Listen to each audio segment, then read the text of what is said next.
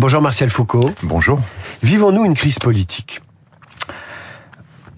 Écoutez, il y a tous les éléments euh, pour euh, pour parler d'une crise politique, mais qui n'a pas pris euh, finalement corps hier soir avec cette journée folle hein, à l'Assemblée nationale. C'est c'est toute une séquence autour de ce projet de loi immigration, comme comme l'a rappelé Guillaume Tabar dans son dans son éditorial.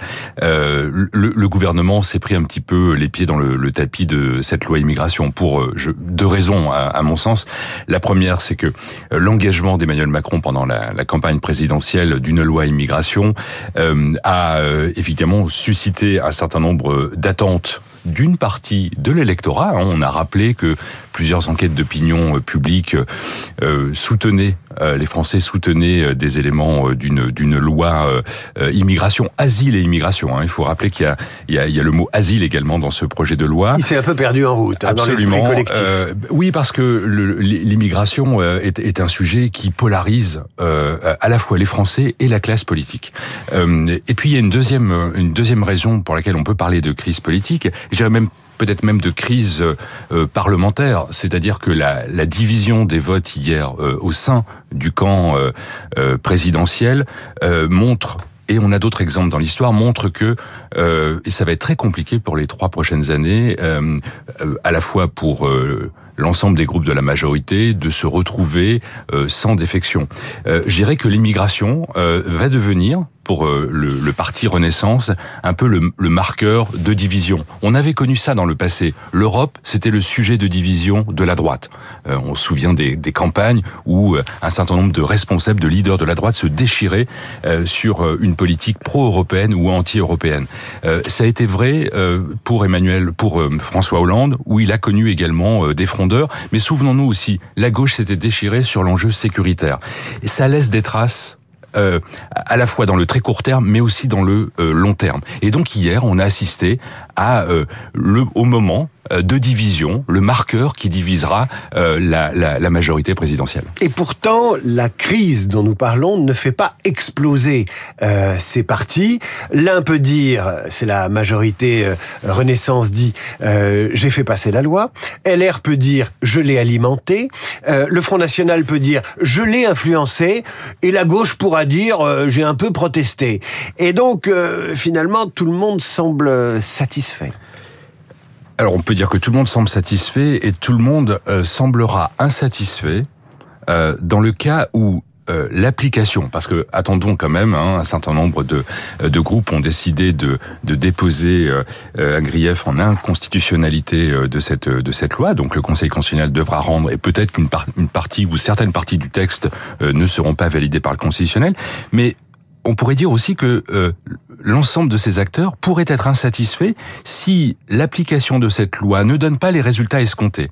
C'est-à-dire qu'on a fait de cette loi le moment euh, crucial qui allait régler l'ensemble des problèmes. Quand on voit euh, les évolutions de ce texte en quelques semaines, on peut s'interroger sur euh, l'opportunité peut-être dans quelques années déjà de parler d'une nouvelle loi parce que celle qui aura divisé ou produit une crise politique n'aura pas suffi. C'est vrai qu'un des écueils de ce fonctionnement euh, de la politique, c'est qu'il n'est pas complètement connecté aux politiques publiques. Donc il faudra évaluer la loi et donc se demander si euh, les clandestins délinquants ont été reconduits aux frontières, se demander si euh, finalement sur les métiers en tension on a réduit un peu les tensions, se demander si comme l'espère le Rassemblement national euh, il y a moins de clandestins en France, etc., etc. Si les politiques d'intégration ont fonctionné, au final on le saura dans euh, dans un an, dans deux ans, dans trois ans, si on évalue ces politiques publiques. Oui, et on, voit bien que près d'une vingtaine de lois euh, immigration euh, ces 30 euh, dernières années n'ont pas donné, en, termes d'évaluation,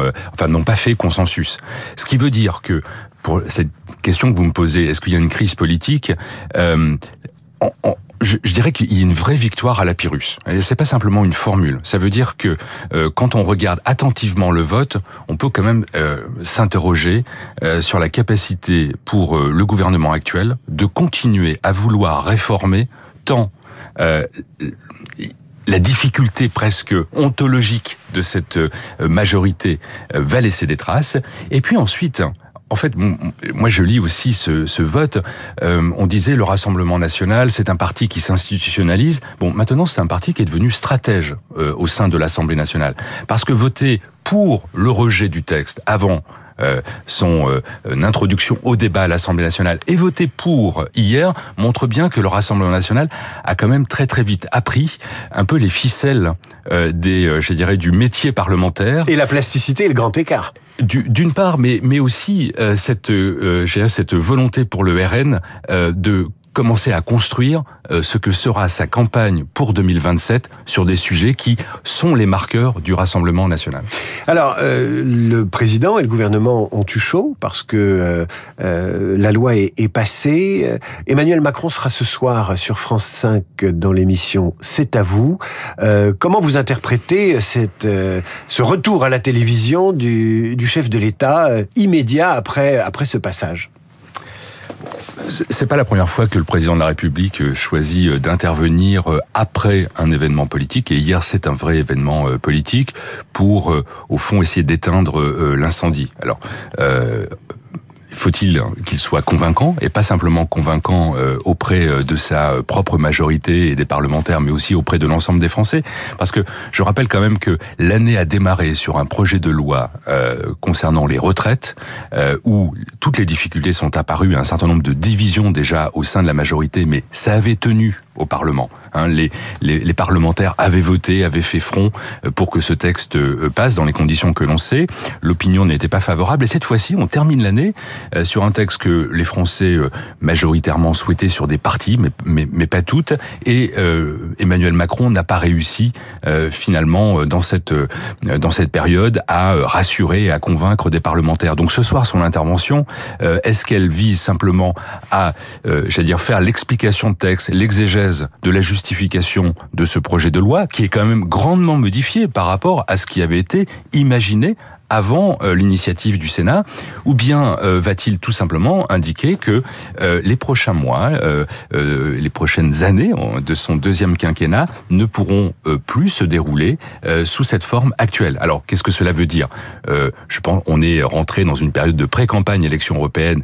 dissoudre l'Assemblée nationale me semble une option extrêmement périlleuse quand on sait qui pourrait être le vainqueur de d'une dissolution. Je vois mal annoncer ça dans cet avou devant une assiette de petits pois. Absolument, absolument. En revanche, il peut tout à fait indiquer euh, que euh, euh, il y a des rendez-vous seront pris. Et je pense que un, des rendez-vous, c'est pas ni la dissolution, c'est ni un remaniement, c'est indiquer simplement qu'il y aura un changement de cap.